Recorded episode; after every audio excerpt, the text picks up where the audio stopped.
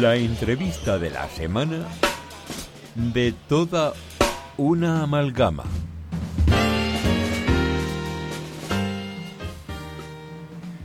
Tenemos a un invitado mm, multifacético. Lo podríamos definir como ilustrador, pero le haría poca justicia, creo yo. Porque también es un creador de contenido bastante polivalente y no solo es conocido por sus tutoriales de dibujo, que son auténtica crema, lo voy diciendo ya, sino por eh, reviews de películas, eh, información muy detallada sobre cómics de varios tipos y sobre historietas de, de otros ámbitos, reacciones a, bueno, sobre todo relacionados con el mundo del cómic y su adaptación en la cultura popular, unboxing y también historias muy personales por las que después quizás también le pregunte. No es nada más y nada menos que como a quien ya he presentado, a Dani Parker. Dani, muy buenas noches y bienvenido una vez más. Buenas noches otra vez, ¿qué tal? Yo te conocía y no te conocía. Sí, a medias, ¿no? Porque yo te seguía, que seguía tu canal y había visto vídeos tuyos, sobre todo los que más me, llaman la atención en su momento, porque son de una autoridad muy ilustrativa. Es uno en el que eh, explicas a tu, a tu audiencia el feedback que te dieron desde Marvel a la hora de intentar desarrollar tu portfolio para trabajar como dibujante de cómics en Marvel. Sí. Esto fue un vídeo que hice, creo que en el 2018, puede ser, más o menos. Y fue, digamos, el fruto de, de un viaje que hice el año anterior a Barcelona para entregar un portafolio a Marvel. Muy, de, Digamos- muy de la vieja escuela, si me permite. Eso- Hombre, claro. Eso de ir a, a la convención con el portafolio Es lo mejor, porque- reliquia de los 90, que ya es raro. No, es que hoy en día, a pesar de la tecnología, poder enviar correos a otro continente en un santiamén, al final cuando vas a entregar trabajos a editores y a gente importante, siempre es bueno poder hacerlo cara a cara, porque el feedback que te puede dar alguien importante de una editorial, en cara a cara hay como mucha más información que por correo, ¿no? Cómo te, cómo te desenvuelves, la comunicación con el editor. Entonces yo, eh, este vídeo que comentas fue, digamos, el fruto de, de mi experiencia a la hora de enviar el portafolio, porque siempre que, que se hace un, un dibujo o algo, la gente, digamos que lo que quiere es que te digan que qué bonito es, ¿no? Pero cuando tú vas a, a una entrevista con un editor, no te va a decir absolutamente nada, que, que- no te va a decir lo bonito, te va a decir lo feo donde tienes que mejorar. Es por eso que, mm, que yo entonces dije, creo que es mucho más constructivo y te ayuda mucho más como dibujante, como, persona, digamos, ¿no? El que te señalen tus fallos y el saber cómo mejorarlos. De hecho, esto es una cosa que siempre tengo en cuenta a la hora de decirle a mi audiencia, y es que lo, lo dice Ed Catmull, es uno de los fundadores de Pixar, en el libro de Creatividad de SEA, os lo recomiendo, está muy bien, y él comenta que cuando en Pixar se hace una crítica, una crítica no la tienes que tomar como, como algo malo, sino te están dando las piezas para mejorar un vehículo roto, ¿no? Es como el ejemplo que pone. Y entonces yo con Marvel, el editor era eh, Daniel Ketchum, que todo el mundo se cree que es el personaje de Pokémon, Daniel Ketchum, El padre que nunca apareció, ¿no? el padre que nunca apareció de Ash. no, pero él lo que decía era. eh, me, me señalaba la narrativa, me decía esto es mejor por aquí, por allá, tal. De esta página hay cosas que me gustan, cosas que no me gustan. Entonces yo tomaba nota de todo eso y una vez que ya tenía el feedback, dibujaba de nuevo toda la página y lo hacía mejor con lo- las cosas que él, me- él me había dicho y cómo tenía que hacerlo. Y es entonces cuando dije, ¿y si grabo un vídeo del feedback? De todo el proceso, ¿no? Claro, De- de todo ese proceso, de todo lo que me han dicho a mí, de esto está mal, esto lo tienes que hacer mejor, esto lo tienes que hacer eh, de esta forma. Digo, voy a hacerlo porque me parece constructivo compartir el feedback de una persona profesional que además es una de, la- de las editoriales más famosas de- del mundo, Marvel. Yo creo que ahora mismo la más famosa. Yo creo que en. Estados Unidos es la, junto con DC, la que más lo está pero petando. reconozcamos que en cuanto a calado en el público, yo creo que siempre DC va un paso por detrás, creo yo. Sí, yo creo que es que. DC como sí. editorial. Hay, yo creo que quizás Batman como figura del cómic es la más socorrida, pero DC como editorial tiene menos reconocimiento que Marvel, diría yo, ¿no? Yo a día de hoy no sé los números exactos, Bueno. pero sí creo, estoy de acuerdo contigo en que Marvel yo creo que es más puntera que DC. DC está ahí, Batman y Superman es creo que lo que más lo petan. Son como los Mickey Mouse, ¿no? De DC. Creo que el público ya ha deducido de cuál equipo somos los dos, no pasa nada. No pasa absolutamente nada. Es Marvelita, ¿no? Tú también. Un poquito, un Un poquito. poquito.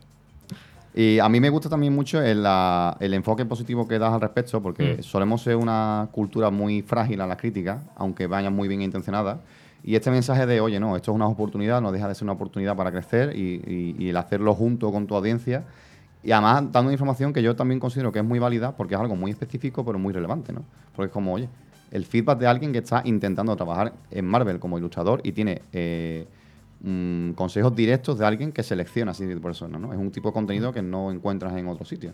Mm, Sí, porque además eh, mucha gente me pregunta, ¡Hala, Dani es dibujante de Marvel! Le digo, no, to- todavía no. Yo estoy como vosotros, estoy en el camino. Nos vemos todos en el camino recorriendo, recorriéndolo para llegar a ese punto, ¿no? Que es el, ¡Hala, pues me gustaría eh, trabajar en una editorial así de importante!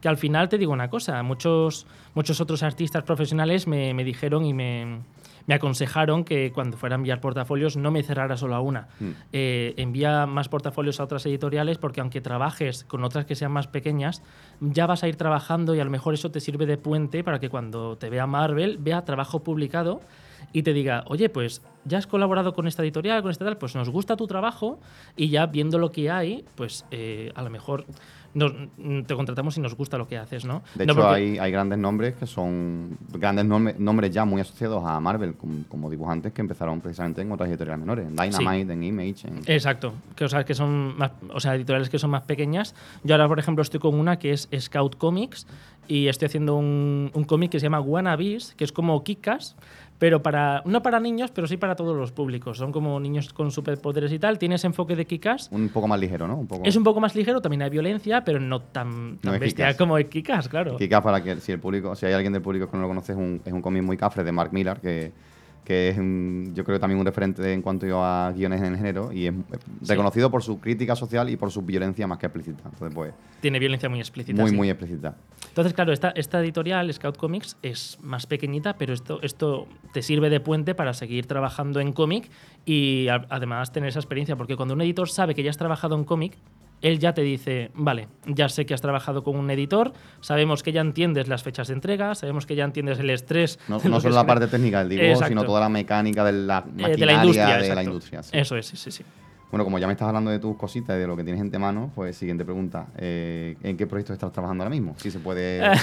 Pues sí, lo es que puedes divulgar. Lo que puedo divulgar, pues eh, es este, en Scout Comics. El año pasado estuve mm, con otra editorial porque también fui a echar el portafolio. Esta vez no estaba Marvel, pero hubo otra que eché, eché creo que a 5 a 7 editoriales y me llamaron 4, entre ellas DC. Oye, pues está, Está la bastante bien. está bien. Hay bastante interés.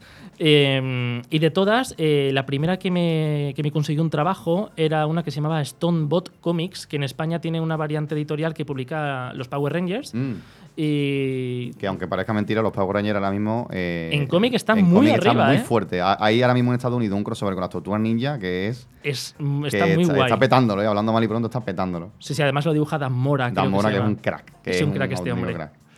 No sé si nos estará escuchando, pero desde aquí vamos un saludo a Dan Mora. No creo, no. Lo, lo etiquetaremos. Lo etiquetaremos. Cuando se la entrevista. Somos ¿no? mencionados en la radio. Pues ahora mismo, ya te digo, estoy con. O sea, esta editorial, Stonebot, eh, tuve la entrevista el año pasado y el, el editor era argentino y fueron muy majos. Los argentinos son muy majos todos y en la entrevista, claro, como es argentino, pues hablaba mucho.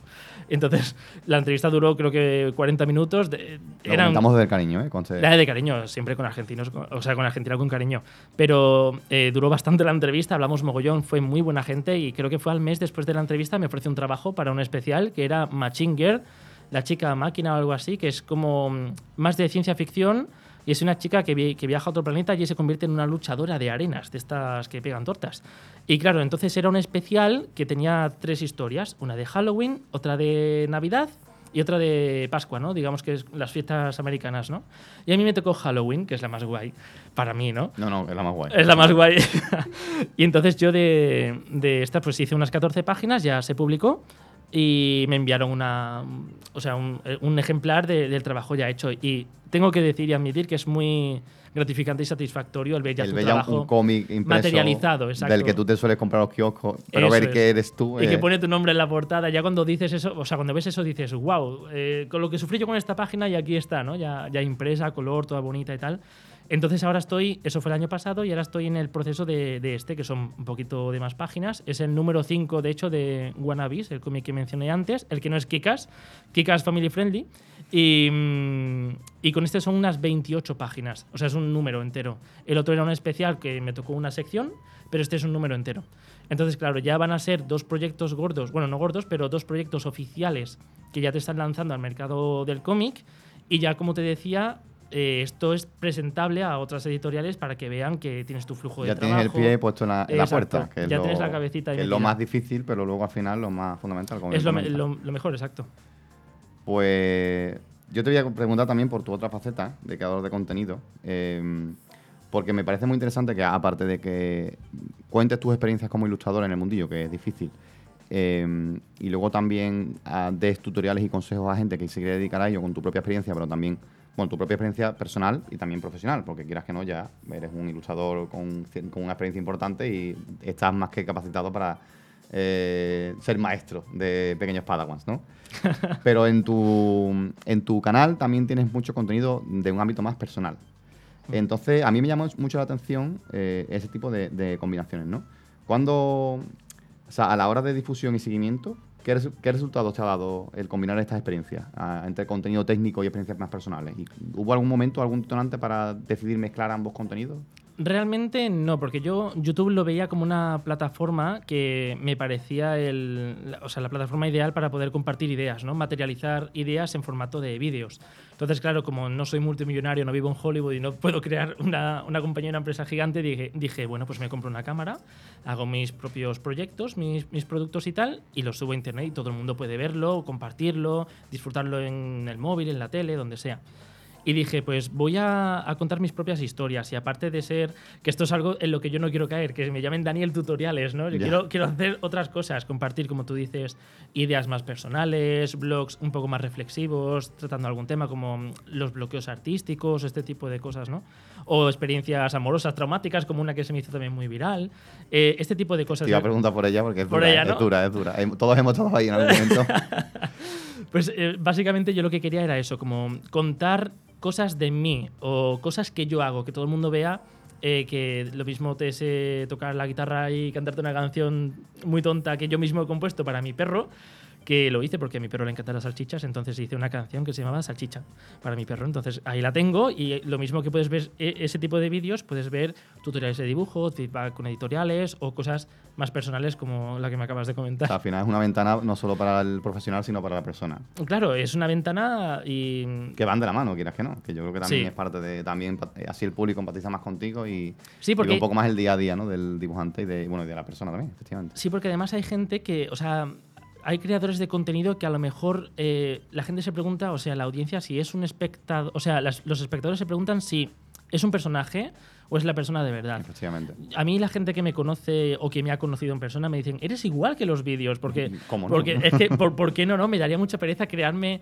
otro personaje y, y tener que hablar de otra forma, ¿no? No, todo lo que digo o hago, cuando me enfado viendo una peli, me enfado viendo una peli y te hago una reseña enfadado porque la peli no me ha gustado y soy yo diciéndotelo, no, no estoy mintiendo, o sea que soy 100% natural en, en este sentido.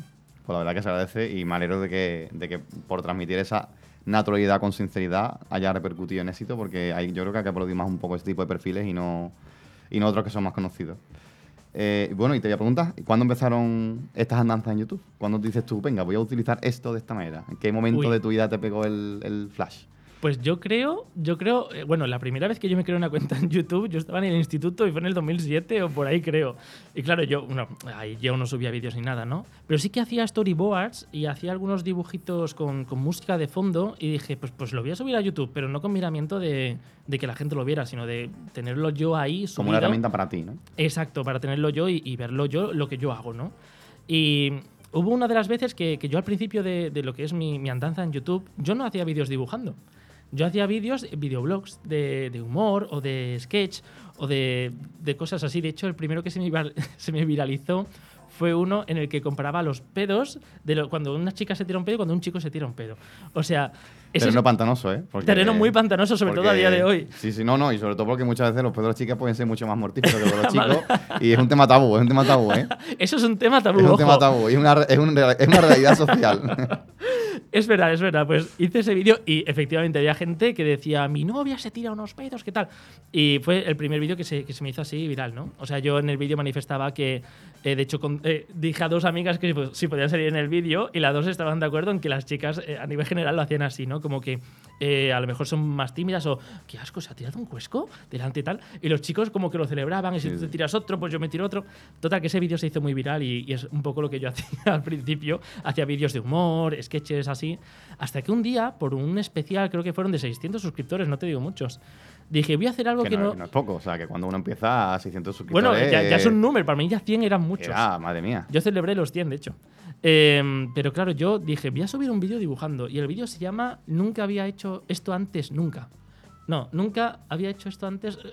Básicamente que nunca había subido un vídeo dibujando en directo, ni me había grabado, ni nada. Y lo que hice fue eh, un, un- un dibujo de Doctor Muerte, de Marvel. Y lo dibujé ahí con las tintas y todo. Y lo puse luego a cámara rápida y a la gente le gustó. O sea, fue el- lo- lo- la, mm, o sea, en YouTube nació antes la persona que el, que el Sí, dibujante. sí, yo- Y eso fue. Y la manera de celebrar tu primer pasito en el éxito fue precisamente el, el enseñar el dibujante, que era lo- Sí. lo, que no habitual hasta ahora en el canal, ¿no? Exacto, yo me acuerdo que además decía en los vídeos, porque no sé si lo sabes, que yo sé dibujar o me gusta dibujar. Claro, ahora que lo pienso digo, ¿y cómo es que no has enfocado el canal desde el principio en esto? Pues la verdad es que me daba vergüenza porque no me gusta eh, que me vean dibujar. Yo creo que esto es algo que nos pasa a todos los dibujantes. Bueno, que yo con- no soy, soy ama- o sea, ama- amateur, Amateur, frustrado, ¿no? pero que sí, yo creo que sí. Es que porque tú piensas, esto es como alguien que va a saltar, te vas a caer y tú, ¡ay! al final me caigo, me tropiezo, ¿no? Pues es lo mismo, yo estoy dibujando y si alguien noto sus ojos clavados en el papel, digo, me voy a equivocar, no me está saliendo como me gusta. Porque estás- tienes la presión de que no estás en, en la intimidad de tu espacio de seguro. Exacto. Estás con- hay otros ojos, ojos mirándote. Que Exacto. aunque te miren con admiración, es una presión que nunca es, nunca es fácil. Es que es el proceso creativo, entonces eso lo proteges. Yo creía que era solo yo, pero con todos No, los no, no. artistas que he hablado, a todo el mundo le pasa. Se siente un poco incómodo. Porque es muy íntimo, yo creo yo. Sí. El proceso, aun- aunque lo tengas muy dominado, siempre es algo como, no sé, es un momento en el que estás tú experimentando contigo mismo. Claro, es que Y- date cuenta que a la hora de dibujar eh, estás tomando muchas decisiones. Mm. Tienes que hacer que esto te salga bien, que te salga mal, esto lo puedes mejorar. Estás, estás en un proceso, es, es como una olla en ebullición. Entonces, cuando hay expectación y hay gente mirando, eh, es como los partidos de tenis, a lo mejor, ¿no? A lo mejor se concentran menos cuando alguien dice algo o alguien está mirando, pero si estás solo en tu intimidad, dibujando, tranquilo, eh, a mí me pasa al menos que puedo trabajar con más soltura y, y me, me pasa eso. Pero sin embargo, en los vídeos de YouTube hay veces que me pongo a grabar el lienzo, ¿no? Lo que estoy dibujando en digital. Y a veces me olvido, y hay veces que no me olvido. Digo, ay, ahora se va a ver que he borrado la cara y que la he hecho de nuevo. Bueno, pero es parte Pero del claro, es parte del proceso, ¿no? Eh, error y mejorar y tal. Pero, pero es lo que, lo que me gusta hacer y bueno, al final le ha gustado a la gente y a partir de que empecé a subir eh, vídeos en YouTube, empecé a- también a contar historias en formato de, mm, de dibujo y este tipo de cosas. O sea, Porque que al fue a raíz de ahí cuando empezaste ya a implementar la parte técnica o artística Sí. en el canal, ¿no? Sí, porque a la gente también le ha gustado la parte de blogs, de hablar. Echo de menos cuando Dani hablaba, o se iba a un campo, o se subía a un árbol, que también lo he hecho. No he grabado blogs, subido a un árbol. y puesto, me he puesto ahí a hablar de dramas amorosos, o de eh, cuando no consigues trabajo, lo que tienes que hacer y tal, o cuando te frustras contigo mismo en la vida. Cosas más filosóficas, o más reflexivas, quizás. Y, mm, y entonces, claro, a la gente le han gustado ambas cosas, y cuando no hago una cosa, me piden la otra, y cuando hago la otra, pues me piden la anterior. O Entonces, sea, que es al final poco- el- la combinación ha, ha triunfado tanto que ahora te ves obligado a mantener ese equilibrio, ¿no? Eh, claro, aunque yo creo que sobre todo ahora eh, está más enfocado al dibujo porque hay mucha gente que la otra vez creo que me salieron 8.000 canas y, y, y 5.000 arrugas en la cara porque me vino un suscriptor y me dijo, Dani, te veo desde los 8 años, ahora tengo 15, muchas gracias, he aprendido mucho. Y yo dije, ahí va, ostras, es que Que es esto- mucho esto es tiempo. serio ¿eh? y todo, Es serio. Parecía ¿En que no, pero al final sí que es verdad que... Ay, ay. Yo sé que pasándomelo bien, pero no, claro, Claro, puedes no. tener mucha influencia en alguien que y no, no- hasta que no te ocurre eso no te lo planteas. No, no, sí, ese feedback a mí me ha enriquecido mucho porque luego te vienen padres, oye, mi, mi hijo está muy enganchado a tus vídeos, ha comprado el mismo estuche que tú, los mismos bolígrafos que tú, te ha copiado to- todo el material para dibujar igual que tú. Y mira, no tenía nunca... hu- Hubo un padre que me comentó que su hijo estaba muy triste en el colegio porque lo estaba pasando bastante mal y encontró refugio en mis vídeos, sobre todo en la, en la etapa esta de COVID que estaba todo el mundo en casa. Y empezó a ver mis vídeos y, y dice que se aficionó mucho al dibujo y que desde entonces ha encontrado una afición y, y, oye, mira, que te venga un padre y te diga eso. Que no, no es solo el, el ayudar a mejorar a alguien que ya sabe que quiere dedicarse a eso, sino el despertar El despertar... esa eh, chispa en una exacto. persona que no se había planteado antes. ¿no? Exacto, eso Es es... mucha responsabilidad. Es, ¿eh? es repo- un Es gran poder conlleva una, gran responsabilidad, responsabilidad. efectivamente. Pero sí, sí, es muy enriquecedor. No sé si mis compañeros quieren hacerte alguna pregunta.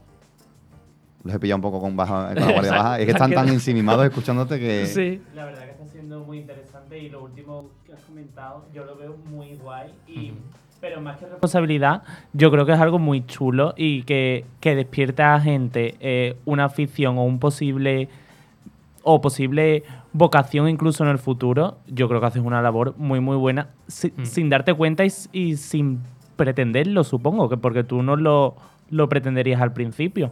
No, porque es que además cuando tú empiezas a hacer vídeos, los haces y ahí se queda, ¿no? Claro. Pero el hecho de poder inspirar a alguien tú, o sea, yo hice además un vídeo hace mucho tiempo en formato blog donde decía que todos tenemos un superpoder y el superpoder es inspirar. Aunque tú no lo creas, puedes inspirar para bien o puedes inspirar para mal. Tú puedes estar en el centro y ves a una persona tocando el violín y dices, oye, ¿y si me daba a mí por tocar el violín también o el piano? Y a lo mejor esa persona, quién sabe, que en el futuro se convierte en un buen pianista. O a lo mejor este niño eh, que te decía yo que te hablaba y tal, a lo mejor en el futuro echa también un portafolio una editorial En Marvel. En Marvel y, le es el cogen siguiente también Larraz, por ejemplo. ¿sabes? y se convierte Y lo has creado tú. y dibuja tengo mi quiero mi parte de comisión no no pero sí que es verdad que, que dices oye pues a ver hasta dónde llega esto y yo creo que todos tenemos ya no solo en el dibujo en, En en cualquier cosa el poder de, de inspirar a las personas ya no solo con el talento sino en conductas no oye pues he visto una persona que le han hecho mucho daño y me ha contestado de una forma súper suave o me ha hablado muy bien me inspira a ser mejor persona, por poner un ejemplo, ¿no? Yo creo que es importante el saber inspirar y el hecho de que la gente se inspire con mis vídeos y con el dibujo, pues, oye, pues te llena la patata, la verdad.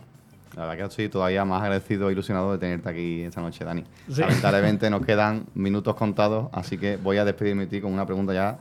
Eh, A. La, la pregunta esta va a ser un regalo para mí, pero también para todos los lectores, ¿vale? De friki a friki. De friki a friki, a ver. De friki de Spiderman a friki de Spiderman. Imagínate que puede ser el caso, ¿vale? Eh, personas que no han tenido la suerte de leer Spiderman antes, no conocen absolutamente nada de la parte de cómic del personaje más allá de las películas. ¿Qué saga recomendarías a, a- a una persona ajena a todo lo que es el cómic de Spiderman en sí? Yo siempre recomiendo el mismo y parece que lo traigo estudiado, ¿eh? Pero es que cuando la gente me dice, eh, Dani, me gusta, me gustaría leer algo de Spider-Man porque me he visto las pelis de Marvel y me gustan mucho. Yo siempre digo, mira, léete, después de la Civil War, eh, es- La original, la primera. La original, la Civil War primera, léete los cómics de Spider-Man de Back in Black.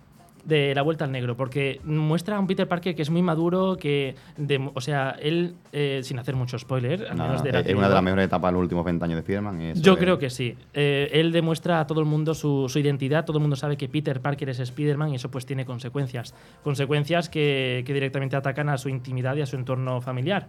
Mm, Muy dura. Van a atacar a... Sin spoiler, sí. Sí, mejor sin spoiler. Van a atacar a familiares cercanos. Peter Parker no tiene muchos, así que ya podéis Ya imaginar quién hay es. dos opciones, ¿sabes? Cojan la que más les guste. Y entonces toma medidas muy drásticas y ves- ves a un Peter Parker que dice, mira, me voy a quitar el traje rojo, me voy a poner el negro porque representa lo más oscuro de mí. Y ves a Peter Parker tan enfadado como que en alguna viñeta agarra un coche 4x4 y lo tira a un edificio.